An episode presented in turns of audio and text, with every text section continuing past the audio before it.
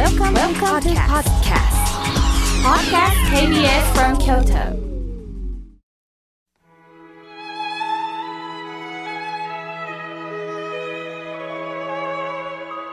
改めまして僧侶の河村明慶ですここからは法話をお届けします今日のテーマは嫌なことから反応しない生き方です生きているといろんなことがありますよね。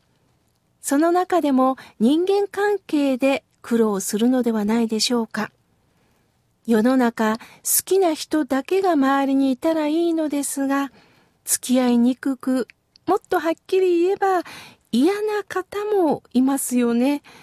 そこで人間関係になぜ好き嫌いが生まれるんでしょうか。そもそも嫌いという感情はどこから生まれるんでしょうね嫌いというのは嫌だと思うこと、心地よくないことです。例えば私のやっていることを反対したり、嫌味を言われたりすると、相手に対し嫌な感情が出てきます。つまり私の心が反発するのです。なぜ反発するかというと、私の価値観と合わないから反発をするのです。しかし相手にも価値観があります。どこかで期待通りの答えが返ってこないことに反発しているのでしょう。また人間には自己防衛本能があります。嫌いな人に対して過剰なバリアを張ってしまうのです。私にも正直言いますが苦手な方がいます。意的な例えばメールをいただくときには嬉しいんですが文字が間違ってますよ。メールの返事が遅いと、まあ、お叱りを受けることがあります。そんな時、まあ怒りだけで反発するのではなく、逆に反面教師として学ぶようにしています。こんな伝え方だと人はちょっと逃げるかな。こんな表現だと人を傷つけるんだよな。つまり嫌な刺激から逆に学べばいいのだなと思います。今私がお話をしているのは法話です。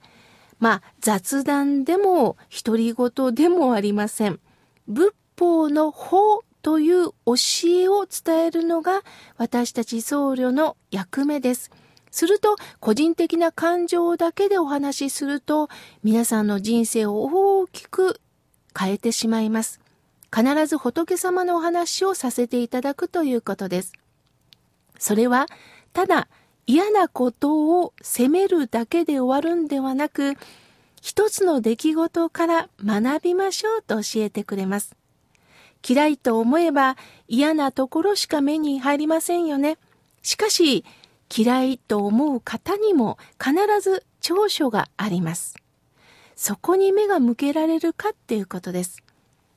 例えば、あの人は常に無関心だよなぁと嫌なところを見るのではなく、逆にあの人は私のことを束縛しない人なのかもしれないと思えば楽になります。あの人はネガティブだなぁと思えば暗くなりますが、意外にあの人はそうやって自分をしっかり自制して慎重な人なんだなと思えばいいのです。あの人くどいわとぼやくだけではなく、あの人は丁寧な人なんだと思えばいいのです。仕事上どうしても苦手な人と会わなければいけないっていうこともあるでしょう。その時は仕事とプライベートを割り切りましょう。嫌いな人から怒られたとなれば怒られる内容までも否定してしまいます。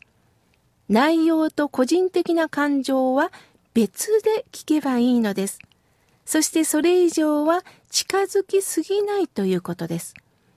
相手のレベルに巻き込まれることなく、今私にとって何が大切なのか、何をしなければならないのか、その私の存在そのものをしっかりといただきましょう。それが仏教でいう人生の縦糸を持つということです。